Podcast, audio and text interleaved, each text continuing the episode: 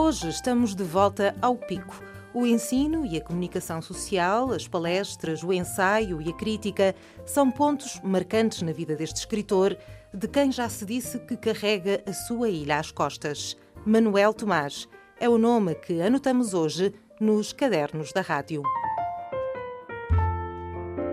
Nos cadernos da rádio. Cristina Oliveira anota os nomes que fazem a literatura açoriana dos nossos dias. Aos sábados, na Antena 1 Açores. Esta semana, com Manuel Tomás. Manuel Tomás, boa tarde, bem-vindo aos Cadernos da Rádio. Boa tarde, é um prazer estar aqui consigo, ainda por cima aqui no Pico, olhar os ilhéus, é, é muito mais agradável. É ótimo, é um ambiente muito bom, sem dúvida. Vamos começar por falar do seu livro mais recente, O Pintor Excessivo. Vamos perceber um bocadinho esta história. o Pintor Excessivo uh, tem esse título exatamente porque o pintor, uh, na busca da felicidade, já que a, a, vida familiar dele era muito, muito complicada, na busca da felicidade pintava exaustivamente e excessivamente uh, a montanha e a baleia, sobretudo a montanha. Todas as imagens que ele criava tinham ser, mesmo que fosse de uma mulher, mesmo que fosse uma pintura erótica, fosse uma pintura que quisesse transmitir uma mensagem política, por exemplo, tinha sempre a montanha. ele até sugeria que o pico pequeno fosse o graal virado ao contrário. Ou então o, a maminha, o, elemento, o seio feminino, portanto, tanto podia ser uma coisa como a outra, mas ele ia sempre, tudo terminava, tudo tinha uh, a montanha e muitas vezes também a baleia, embora às vezes com uma imagem sobrepondo, sobrepondo-se à outra.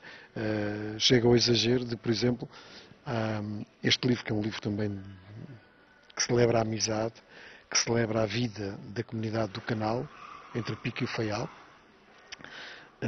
Fala, tem uma, elege uma personagem como, como o herói deste canal, que é o Gilberto Mariano, que hoje é nome, navega aí no canal através de um barco, de um dos novos barcos da Transmassor. Uh, ele pinta um quadro com esse Gilberto, era um senhor analfabeto, mas nunca se enganou num nome, nem numa direção, nem num envelope com dinheiro que levava para o Faial. Essas histórias também aparecem ao longo de, deste livro. Uh, e ele levava acabados no, no, tempo em que estudar, a partir da quarta classe, tinha que ser no Faial. Uh, e as pessoas tinham dificuldades uh, económicas, como é fácil de perceber. Hoje estamos outra vez a ter muitas dificuldades económicas, mas naquela altura era muito mais difícil, não havia dinheiro. Eh, uma família que vendesse um boi por ano, dois bois, era, uma, era, era extraordinário. Portanto, uma das formas de manter com alguma facilidade um, um jovem, uma criança, um jovem a estudar no Faial era levar mantimentos do pico para o Faial. Nós chamávamos a vitamina P, pico.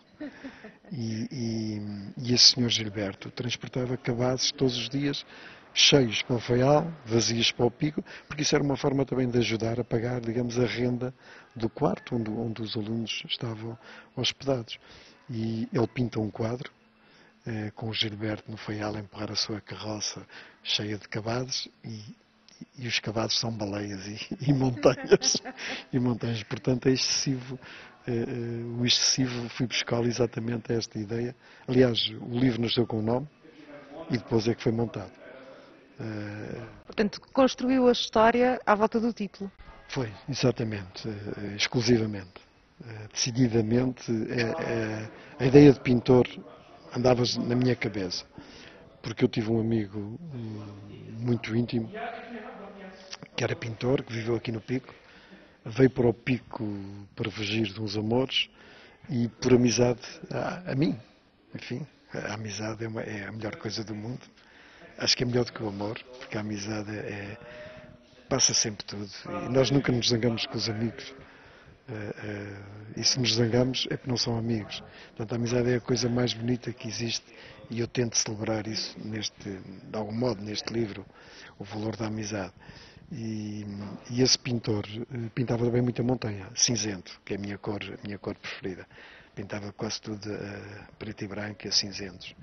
E, portanto, essa ideia do pintor uh, andava na minha, na minha cabeça.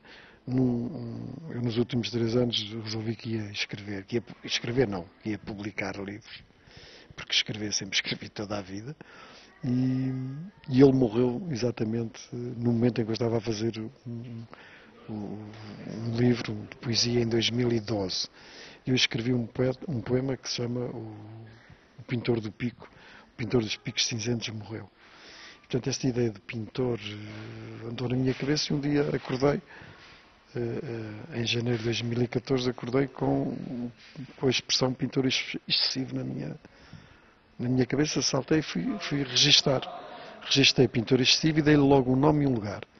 Chamei-lhe uh, António Vicente da Costa, o Costa da Silveira, para localizar num, num determinado sítio. Portanto, arranjei nome, arranjei lugar, arranjei ocupação, pintor excessivo, e a partir daí foram 15 dias a escrever a lápis. 15 dias? Construiu o livro em 15 dias? A lápis. E depois um, um ano a um ano ao computador. Depois já passar, só, já na passagem para o computador já levou aí um, dois meses e depois até o fim do ano de 2014 foi sempre a, a, a, mexer. E tinha muito mais. E se não o tivesse publicado agora em, em, em abril, tive que, enviei-o para o editor em, em, em dezembro, uh, no fim de dezembro. Uh, ainda estava a modificar e provavelmente modificaria muitas coisas, não é? O Manuel Tomás é um homem de excessos? Uh, não, acho que não, embora tenha alguns, mas não, acho que não sou, não sou, sou assim muito tranquilo, muito, muito low profile, uh, não sou pessoa de excessos, acho que não, mas gosto dos excessos. Uh, quando estou a fazer uma coisa, se ela me está a saber bem, não gosto de sair dela, gosto de ficar com ela com a coisa ou com ela, seja ela que, que quiser. Se estiver a beber um bom freio gigante ou um bom verdeirarinto uh, e me estiver a saber bem. Não fica a meio. Não, não fica a meio. Depois há sempre o problema do dia seguinte, mas isso, isso resolve-se também. Isso depois logo se vê. Este livro eh, já foi lançado em Lisboa há algum tempo, eh, já teve algumas críticas, está satisfeito? Uh, sim, de modo geral, foi lançado há, um mês em Lisboa, vai ser agora no Pico hoje. Uh, e tive uma crítica do, do, Miguel Real no Jornal de Letras, que é sempre muito agradável. E nas opiniões pessoais, as pessoas sem qualquer compromisso, também tive uma, uma pessoal do, do João de Melo, também uh, de muito agrado, que levanta questões que era a minha intenção que elas estivessem presentes, como seja a, a, utilização do adjetivo, que talvez seja um dos meus excessos. Uh, houve um momento que eu quis construir uh, no livro uma, uma lógica com adjetivo, substantivo, adjetivo. Substantivo não se diz agora substantivo, já não há substantivos, é? agora são nomes, mas eu continuo a, a preferir os substantivos. Uh, e este, às vezes, se calhar alguns são um bocado excessivamente metidos, porque nem sempre talvez calhem bem ter um adjetivo, um substantivo, um adjetivo, mas houve um momento que eu, que eu uh, construí uh, algumas páginas assim, uh, a utilização do advérbio de modo, porque os meus, mesmo as minhas crónicas semanais no, no Diário Insular ou no Ilha Maior têm sempre alguma, alguma ironia, ou às vezes só tem ironia. E acho que uma das melhores formas de chegar à ironia é através do adjetivo e do, e do Eduardo Verde Moda, nem, nem sequer estou a inventar nada, a ir ao, ao mestre maior da ironia uh, na literatura portuguesa, essa de Queiroz, e ver que é isso que lá está. Não estou a dizer que estou a querer imitar o essa de Queiroz, gostaria, mas uh, já não vou a tempo, já não tenho tempo para isso e também não é a minha preocupação uh, dominante. De maneira, mas, e tem, achei graça em alguns comentários de pessoas que já leram o livro, que é, um, apesar da estrutura do livro, que é uma conversa, por isso tem que haver uh, circularidade, tem que haver repetições, nós quando estamos a conversar, aliás, mesmo aqui já hoje, neste contexto já, já disse, já repetimos muitas coisas, já voltámos atrás, já fomos à frente, e é uma conversa entre dois amigos enquanto esperam pelo funeral do, do pintor excessivo o pintor morreu, Costa da Silveira morreu, então há dois, o narrador e um amigo estão à espera de acompanhar o funeral. Esta, esta ideia também não é original, foi intencionalmente tirada do conto José Matias dessa de Queiroz. É, porque é o meu, o meu conto preferido essa de Queiroz, Uh, leio vezes sem conta, excessivamente, se calhar, o, o, o José Matias, e uh, o, o, processo desenvolve-se em Ponta Delgada, que é o único sítio dos Açores onde há cremação, porque o pintor vai ser cremado e houve uma avaria na máquina da cremação, mas é que dá tempo para o narrador contar a história toda. E andar por Ponta Delgada, passar em sítios de Ponta Delgada onde ele se encontrava com o pintor excessivo, que o pintor excessivo nasceu na Silveira, está sempre na Silveira, começa todas as pinturas na Silveira e termina no, na Rocha da Relva, no alto da Rocha da Relva, para depois, numa relação com a PIDE, eh, ele assina sempre ARR, que é Alto Rocha da Relva.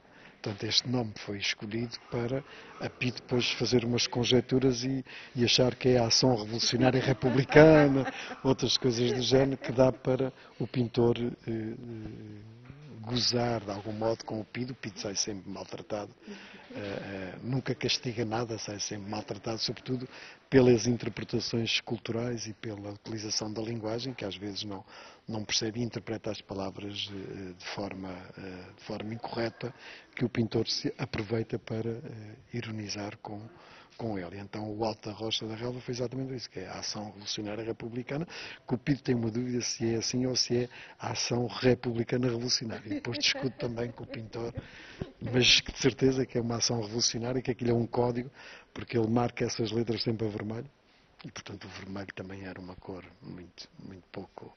O Benfica até era só encarnado, nunca era vermelho. Era uma cor também que tinha uma simbologia uh, especial e, e, e, portanto é isto. E, e eu estava a dizer, e voltamos atrás, isto é mesmo conversa, que uma das comentários que, me agradou muito de algumas pessoas é que, uh, apesar de ser uma história, eles sabem qual é o fim da história, o homem morreu, não é? estão à espera que o funeral se desenvolva, mas que uh, de um capítulo, um capítulo provoca a leitura do capítulo seguinte. Uh, uh, e isso a mim tem um sentido muito especial porque eu escrevi exatamente assim. O capítulo, eu não sabia o que era o capítulo que vinha a seguir, era o balanço do que eu terminava que passava para o outro. Uh, e, e mais nada. e portanto as coisas foram assim.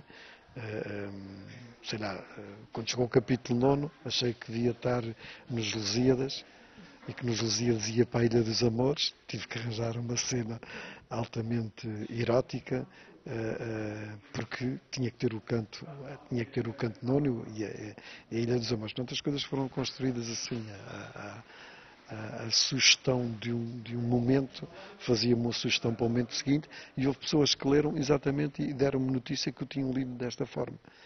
Eu achei extraordinário. Nesta crítica que lhe é feita pelo Miguel Real, há também aqui uma, uma ideia de que o seu trabalho, este trabalho concretamente, se liga àquela que é considerada a tradição literária, concretamente de escritores do Pico, mas que o Manuel Tomás, na realidade, faz parte da nova geração da literatura açoriana. Está de acordo com isto ou é uma ideia que, que não lhe agrada? Não, não me agrada nem deixa de agradar. Acho interessante, sobretudo essa parte da juventude, malta nova, embora ele diga que a idade não conta para isto, porque de facto os outros exemplos, como a Paula Lima e o, o, o Pedro Almeida e a Patrícia Carreiro, sejam muito mais novos. Ainda ontem estive com o Pedro Almeida, falei-lhe nisso, ele não, não, tinha lido ainda esta, esta crítica. Uh, Dá-me assim um certo, um certo um certo gozo, talvez porque o, o, livro não é. O livro, embora seja uma, uma história que tenha alguma tristeza, porque o, o pintor eh, andou sempre à procura de, de, daquilo que ele queria, que era uh, ter um relacionamento familiar ótimo e que nunca conseguiu, nunca conseguiu ter, exceto com um neto e uma neta. Ele tem uma boa relação com o neto e com uma, com uma neta. Claro que o neto teve que ser estudante de, de, de Belas Artes, de História da Arte, para, para, se ligar ao avô, para ter que fazer um trabalho sobre, sobre a pintura do avô e assim se relacionar com ele. porque viviam, o neto vivia no continente e ele vivia em São Miguel e no Pico. Quer dizer, eu estou a escrever agora numa forma mais intensa e, e sobretudo, a publicar, não é? Uh, talvez seja por isso e porque não fui buscar realmente os, os, alguns tópicos da literatura açoriana de grande qualidade, como é do João de Melo e do Cristóvão da Guiar. Não tenha ido por esse, por esse tipo de caminho. Também não tenha procurado a linguagem marcadamente eh, regional, como no caso do, do Cristóvão da Guiar, e que é extremamente complexa, eh, de grande qualidade e que não, não, não, não está na minha maneira de, de, de escrever eh, e, e caminhar, ir por esse caminho. Eh, talvez seja por isso e porque também é, é, uma obra aberta, as pessoas viajam, já não viajam de barco, mas também já não podemos viajar de barco, não é? Só entre o Pico e o Faial e São Jorge, o resto já não há mesmo barcos para viajar. Uh, e o pintor vive no Pico, vive em São Miguel, vive, vive em Lisboa e o narrador, eu não sei bem qual é a personagem principal, se é o pintor, se é o narrador, e o narrador vive no mundo todo. Uh, Gostava muito de viver, viveu em São Francisco, viveu em Nova York, mas uh, os sítios que eu mais gosto são exatamente Pico, Lisboa e, e, e São Francisco, Nova York. É, portanto, talvez seja por esta visão assim mais que ele chama cosmopolitismo, seja mais aberta uh, que o Miguel Real tenha tirado essa, essa, tenha feito essa leitura. Temos no pintor excessivo pela primeira vez um romance. Sim. Até agora tínhamos tido poesia, por exemplo. O que é que aconteceu? Hum, foi um impulso.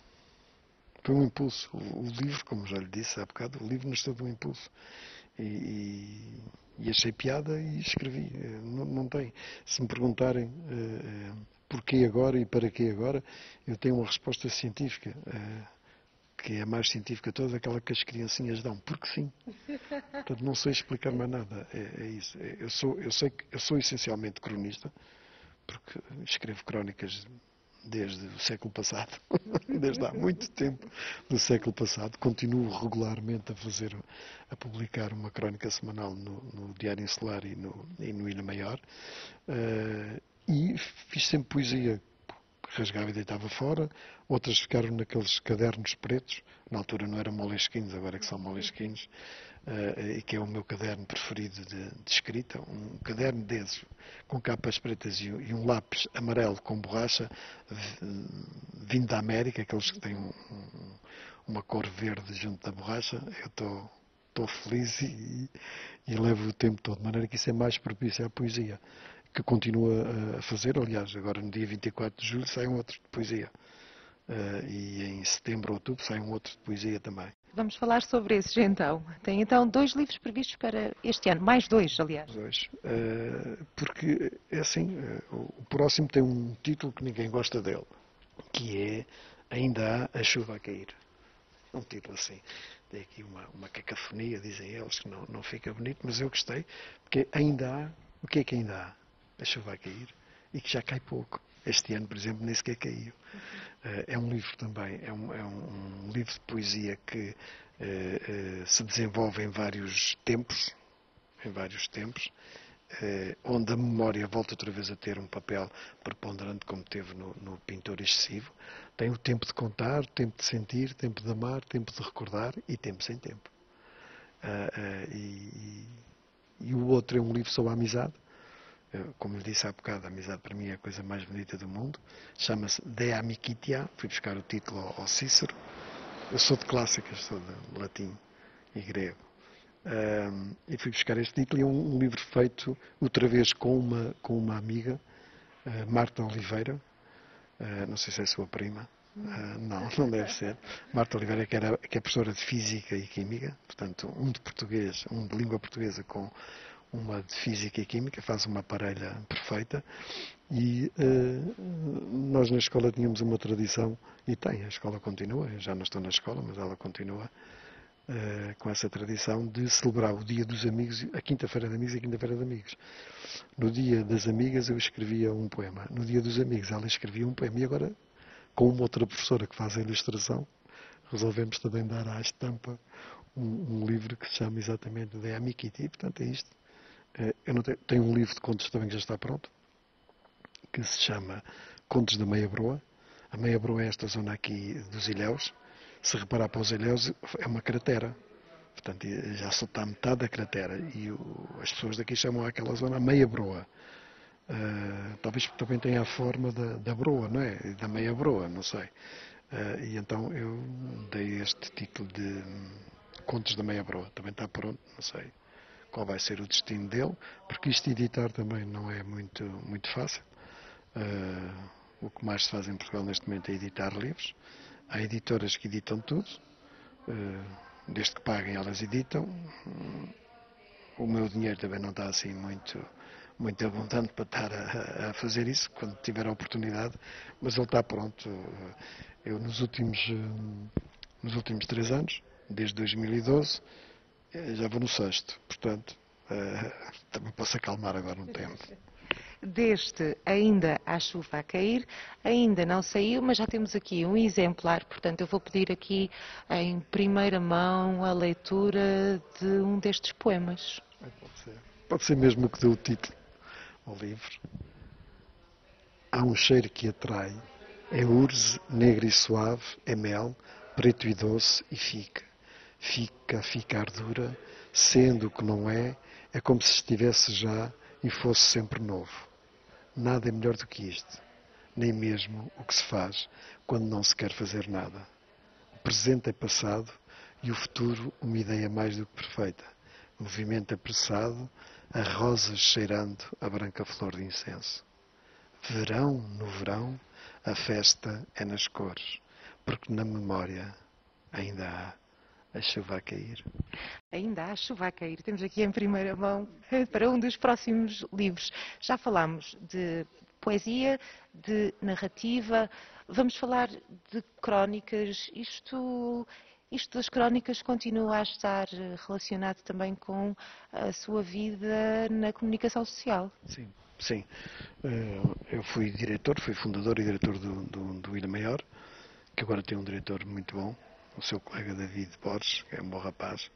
Uh, e, e, portanto, sempre tive. Mas já antes de, de, de ter vindo para o Pico, em 82, uh, ah, já era habitual escrever, quando, de vez em quando, no, no Telégrafo, sobretudo no Telégrafo, às vezes no Correio da Horta, mas sobretudo no Telégrafo, fazia, uh, fazia crónicas mesmo depois que vim para o Pico, continuei a manter algumas crónicas no, no Telégrafo, isso desde sempre, mas uh, desde pequenino. Uh, eu andei no seminário, uh, o narrador do pintor excessivo também andou no seminário, mas não sou eu, porque ele é médico e eu não sou médico. eu já, fico, já sou casado pela segunda vez e ele é sempre solteiro, portanto não, não, tem, não, haja, não haja confusões. Uh, e, e, portanto, fui para o seminário com, com 10 anos. Uh, e nós uh, tínhamos jornais manuscritos no, no, no seminário. Portanto, eu habituei-me logo aí a escrever alguma coisa, embora não muito, mas o, o, o, havia um, um, boletim paroquial aqui na Madalena e uh, eu escrevia, desde, portanto, desde 13, 14 anos que, que me habituei a escrever. Depois, quando uh, saí do seminário fui para o Liceu da Horta, continuei a escrever, eh, até escrevi umas coisas que a PID proibiu, eh, a censura, não era a PID, não havia PID aqui no PIC e no FEAL, mas a censura, havia uma comissão de censura também no FEAL, proibiu-me de, de, escrever, porque eu escrevi a dizer que não havia Porto na Madalena, veja bem, em 1968, uh, ou 69, 68 acho eu, que não havia Porto na Madalena porque estava o dinheiro todo na guerra colonial. Eu era puto, talvez não sabia, sabia bem o que, é que estava a dizer, mas... Uh, pensava que podia dizer o que quisesse e então a, Comissão de Censura disse ao padre que fosse publicando coisas religiosas e que deixasse os rapazes da mão, que os rapazes não tinham juízo e o padre, pô, claro, disse ah, gostava muito que vocês continuassem porque quando fui para Lisboa estudar eh, fiquei, ficou combinado com o padre que ia fazer uma página de Lisboa mensal com colaborações que encontrasse e então isso ia ser bonito ia ser bonito. No meu primeiro ano de Lisboa foi da aprendizagem da, das teorias revolucionárias, de maneira que ia ser interessante, mas não tive sorte nenhuma. De maneira que andei sempre ligado a isto. Depois, com o Ilha Maior, também na escola, por exemplo, na escola de São Roque, Uh, fui professor de uma cadeira que eu achava extraordinária e tive muita pena quando ela terminou, que se chamava Iniciação ao Jornalismo. Uh, era uma coisa muito, muito, muito sumária, muito, muito inicial, mas que uh, fazíamos um jornal, chamava-se Cais 10, em, em, no Cais do Pico, Uh, e, portanto, sempre andei ligado a isto, de, de escrever crónicas, de escrever textos para o jornal e, e continuo sempre. Deixei de ser diretor do jornal, mas continuo sempre ligado porque gosto. Uh, é uma coisa que me dá imenso prazer, que faço com, com facilidade ou com a dificuldade que às vezes os temas. Bom, mas se eu olhar para a política, a política dá sempre tema, dá sempre assunto. Eles são muito inventivos, muito criativos, mais do que a ficção e, e portanto, sempre com, uma, com, com, alguma cor local, mas às vezes também nacional, uh, arranjo sempre, sempre assunto. E tem sido isso. O outro tipo de trabalho que eu fiz foi sobre Nunes da Rosa, fiz um estudo e uma, uma antologia. Alguns dos contos que eram muito conhecidos dos dois livros que ele tinha editado, mas fui aos jornais que ele eh, publicou nas bandeiras, imagino, no princípio do século XX, ter jornais nas bandeiras, uma freguesia aqui local, muito pequenina, e ter tipografia e tudo. Nós, hoje, quando olhamos para estas coisas, é, é espantoso. E um padre que era fazia de padre, claro, era padre, eh, mas era professor, eh, era engenheiro eh, agrícola, ensinava as pessoas a cultivarem o tipo de produtos e ele tem textos, cartas em que ensina os lavradores como é que devem fazer para semear, se o terreno é deste tipo, qual é o adubo que devem utilizar, as sementeiras a fazer, depois também tem a parte religiosa, também escreve sobre toda a indumentária do padre, por exemplo, o que é que significa simbolicamente aquele elemento ou aquele outro. Portanto, assuntos muito variados. Tem cartas que ele escreve para, para, para a América, a relação, é tudo, tudo feito por ele. Uh, tem pequenas, pequenos textos de comentário político, com muita ironia aqui das histórias que se passavam entre o Pico e o Feial. Uh, enfim, uh, é muito multifacetado, é mesmo muito, é muito multifacetado, tinha que ser, claro. Este plenasmo da, da nossa vida é fantástico. Uh, e, e achei que tinha graça dar a conhecer. tinha um projeto de 900 páginas, saiu em 300, por razões editoriais e de custos, não é? Uh, mas dá uma panorâmica interessante do Nunes da Rosa, que uh, no princípio eu uh, tinha algumas. gostava dos contos, mas como os contos terminavam sempre com uma moral, ele era padre terminava sempre ou a lua tinha a forma da hóstia, ou, enfim, tinha sempre um contexto muito religioso. Eu, no princípio, uh, tinha assim algumas reticências, mas depois de começar a, a enfronhar, a entranhar bem na, na, na, literatura dele, na escrita dele, no jornalismo dele, uh, adorei e estou sempre pronto para, para continuar a desenvolver trabalhos sobre o, o Nunes da Rosa, que era um monárquico ferrenho conservador, anti-república. A república era a causa dos problemas todos das igrejas. Se ele fosse vivo hoje, o que ele não diria desta nossa república portuguesa, mas enfim, olha. Vamos falar um bocadinho sobre a sua vida. É natural do Pico, mas não viveu sempre no Pico. Por onde é que andou? Uh, eu sou nasci no Pico, aqui na Madalena. Uh, aos 10 anos embarquei no Cedros, no Faial, e fiz 11 antes de chegar a Ponta Delgada. Uh, estudei dois anos em Ponta Delgada, num sítio. Temos de parar um bocadinho. Levou 11 anos a chegar do Faial a Ponta Delgada. Não, não, eu exprimi-me mal. Saí com 10 do Faial e quando cheguei a Ponta Delgada tinha 11.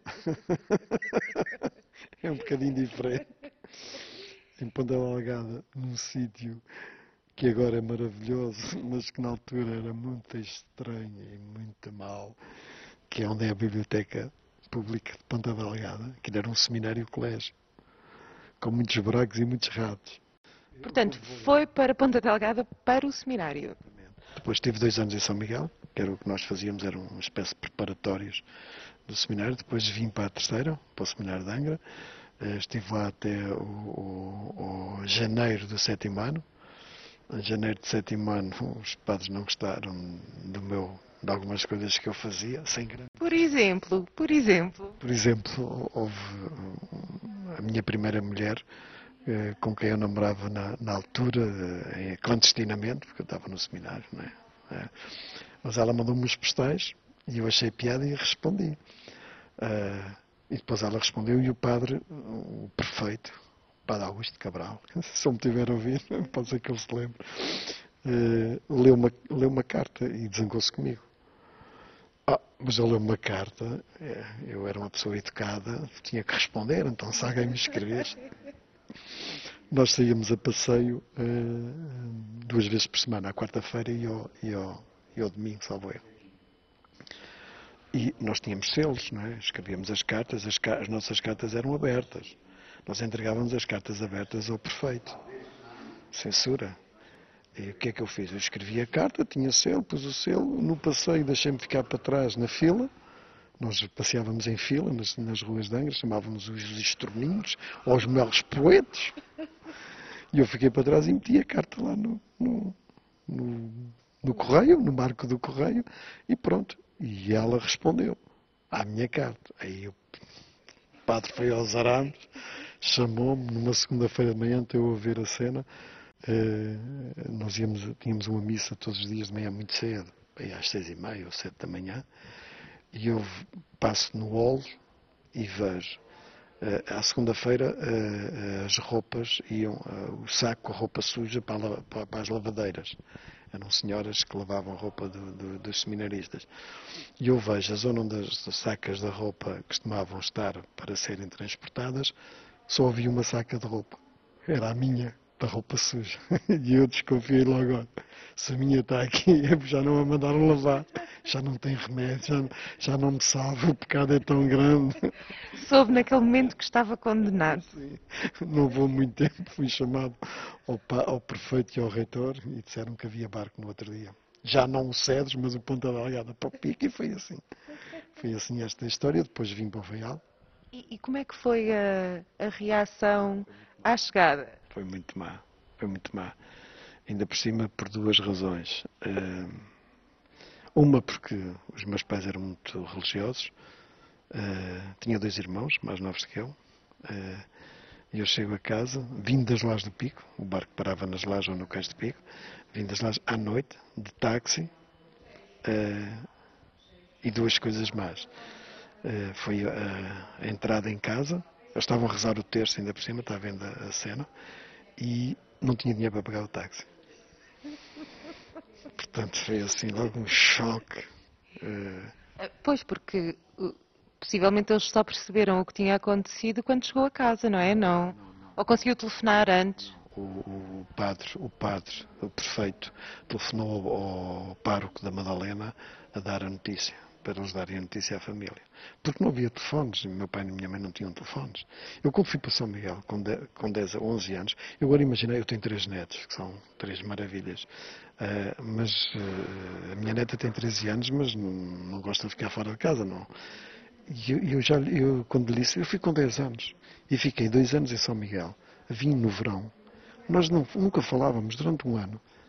Nunca falávamos com os nossos pais. Não havia telefones também para falar. Era uma carta que a gente escrevia durante um ano inteiro. Nem havia feiras de Páscoa nem feiras de Natal. Também é um tipo de vida que eu não queria que nenhum dos meus filhos, nenhum dos meus netos tivesse.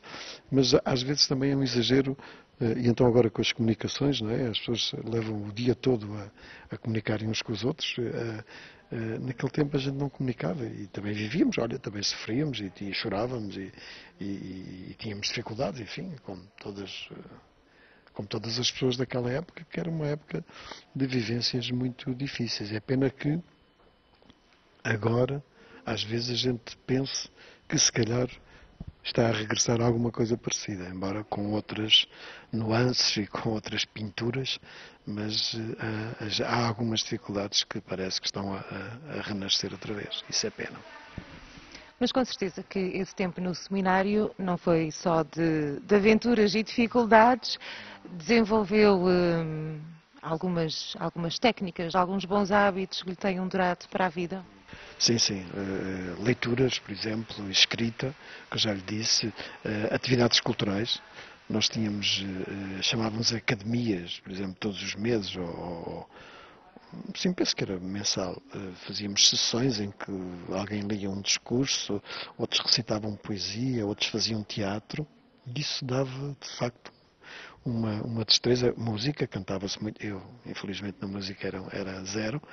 Uh, mas nas outras coisas de vez em quando colaborava, fazíamos peças de teatro para o Natal, para a Páscoa, com público, público de Angra uh, assistia, por exemplo, às nossas peças de, de teatro, uh, e isso deu-me realmente um traquejo muito, muito interessante. Li, lia muita coisa, aquelas que eram encomendadas, sei lá, por exemplo, o Júlio Diniz liu todo lá, para ir até os 15 anos, ou coisa assim do género uh, lia aqueles que deixavam e também lia alguns, alguns atos escondidas. Uma vez apanharam-me na biblioteca uh, uh, a ler os Maias. E isso tinha de ser às escondidas? Os Maias não se podiam ler. Nem sequer no liceu se lia os Maias. Era viagem à Cidade e as Serras os Maias era considerado uma literatura proibida, não é? Tinha lá aquelas cenas, para já o irmão com a irmã, uh, cenas amorosas, era complicado. E depois a própria descrição de algumas cenas também não eram muito convenientes para, para, a mentalidade da época, para o regime político. Podia levar, depois a crítica social, a crítica política uh, que o essa fazia, também se calhar o, o, regime político não gostava. Valorizava na cidade e as terras o, o nacionalismo um neo, uma espécie de neogarretismo, não é? Enfim, que não é bem assim também, mas, mas era, era a perspectiva que, que, em que se estudava, não é? Eh, um, uh, e, e, eu li, por exemplo, isso, fui apanhado a lê-lo em cima de uma escada, eu não me lembro. Então não foi só a questão dos postais? Não, havia mais algumas histórias. Um dia de contar. De música, já percebi que não é propriamente o seu forte, mas já. Gosto muito de ouvir música, gosto muito de ouvir música, mas não é, não é o meu forte. Mas dois dos seus textos, pelo menos dois, já foram musicados? Não, um só. Um só, um só que é a canção do Garajal, pelo Manel, Manel Costa. Uh, Costinha. É outro Costinha, não tem nada a ver com o pintor, foi uma coincidência de nome. Eu também sou Costa, também, não, é, também pintura não. Pintura e música são dois, são dois desastres. O Costa fez-me uma surpresa no dia da apresentação do livro Maroiço, uh, uh, apareceu-me com, uma, com um poema cantado, que eu gostei muito, mas sou suspeito dizer isto. Uh, e que já foi uh, autorizada a utilização num, num filme de um, de um, realizador, penso que é do Canadá, natural da, da, das Ribeiras de Pico, mas que vive no Canadá, que está a realizar um, um, documentário, um filme sobre o Pico e que vai utilizar essa canção cantada pelo Costa, pelo Manuel Costa, uh, no, no genérico do, do filme. Falando de Maroiço, é o título de um dos seus livros, é também uma expressão típica do Pico, eu não sei o que é que quer dizer. Maroiço é um monte de pedras, uh, mas feitas com, com uma certa disciplina, uma certa organização, com uma certa estrutura. Uh, tem uma forma algo, às vezes parece uma pirâmide, uh, é feito em, em degraus, digamos assim, e consistiu num trabalho insano, como o trabalho, sobretudo nesta zona aqui, uh, chamada Fronteira, uh, a zona mais recente da ilha e que tinha muito lagido e muita pedra. E as pessoas, para poderem produzir alguma, algum cereal e e leguminosas, por exemplo, tinham que preparar o terreno. E havia muita pedra, e então juntavam as pedras a um canto, do terreno, as pedras maiores em baixo, a fazer de alicerce, e depois despejavam dentro as pedras mais pequenas, até fazer eh, montes, digamos assim, eh, organizados, eh, bem, bem estruturados, só o cisma é que tem derrubado alguns e, e a incúria dos homens também tem derrubado muitos, infelizmente, um, e assim conseguiam produzir na, na, naqueles espaços.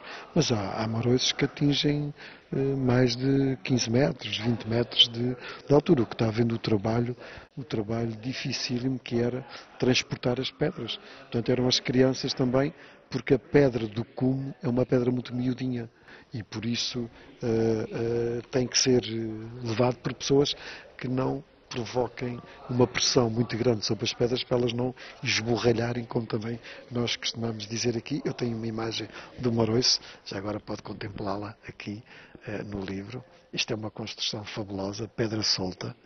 É? Aqui umas pedras maiores na base e depois vão, vão montando isto em pirâmide. De tal maneira, isto é sugestivo e a paisagem está tão cheia que houve aí umas, um, alguém eh, nos últimos tempos nos Açores tem havido assim algumas teorias de trazer fenícios para os Açores antes dos, dos portugueses, que se calhar até passaram, se calhar também algum viking, eu penso que sim, eu até penso que os templários também passaram, e por isso é que isto se chama aqui Madalena, e que há um segredo dos templários ali debaixo do altar da Santa Maria Madalena, a Santa uh, do Graal. Eu, eu, eu, tenho uma teoria, aliás, tem um conto no tal livro dos Contos da Meia Broa que, que fala disso, com teorias, e até vou buscar código, um poema de Manuel Alegre sobre a, a, Maria Madalena e lendo as letras iniciais eu faço um código para descobrir onde é que está o tesouro. Uh, vou começar a escavar. Dava muito jeito agora, nesta crise, de escavar. E, e então andaram aí com os fenícios, mas afinal de contas parece que chegaram à conclusão que a datação mais antiga que conseguiram fazer dos Moroides foi 1620. Ora, 1620 estávamos era já quase a empurrar os castelhanos uh, daqui para fora e, e, dos outros sítios. Uh, mas é, é, uma, é, uma, é uma construção que também, ao lado da, da, da monumental construção da vinha, das canadas, das paredes da vinha, que, que alguém estudou e chegou à conclusão que dava para realizar duas vezes a volta à Terra, se, se, se colocadas as paredes em linha, em linha reta, que é uma coisa fabulosa. Eram cerca de 120 km quadrados de, de, vinha feita naquelas estruturas que ainda hoje vê na, na zona classificada como paisagem protegida e paisagem da Unesco. Uh, e junto com esse, com essa, com esse uh, trabalho de pedra da vinha são os marolhos. Aquilo é que um amigo meu, do Faial, que eu homenageio no, no, neste livro de poesia, agora de, ainda há chuva a cair, que era o António Duarte, eh, disse que era o Moroiço era a epopeia de pedra do Homem do Pico. E é, é uma frase fabulosa para exprimir o que é o Moroiço, mais do que dizer que ele tem origem fenícia, que não tem, de certeza. Manuel Tomás, muito obrigada por ter vindo aos Cadernos da Rádio. Foi um prazer. Eu, eu, sou ouvinte dos Cadernos da Rádio, porque eu às três venho comprar o, o Expresso à Madalena e eh, costumo ouvir no, no carro os Cadernos da Rádio que sou fã. Fico muito contente, muito obrigada. Nos Cadernos da Rádio.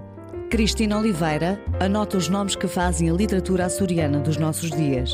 Aos sábados, na Antena 1 Açores. Esta semana, com Manuel Tomás.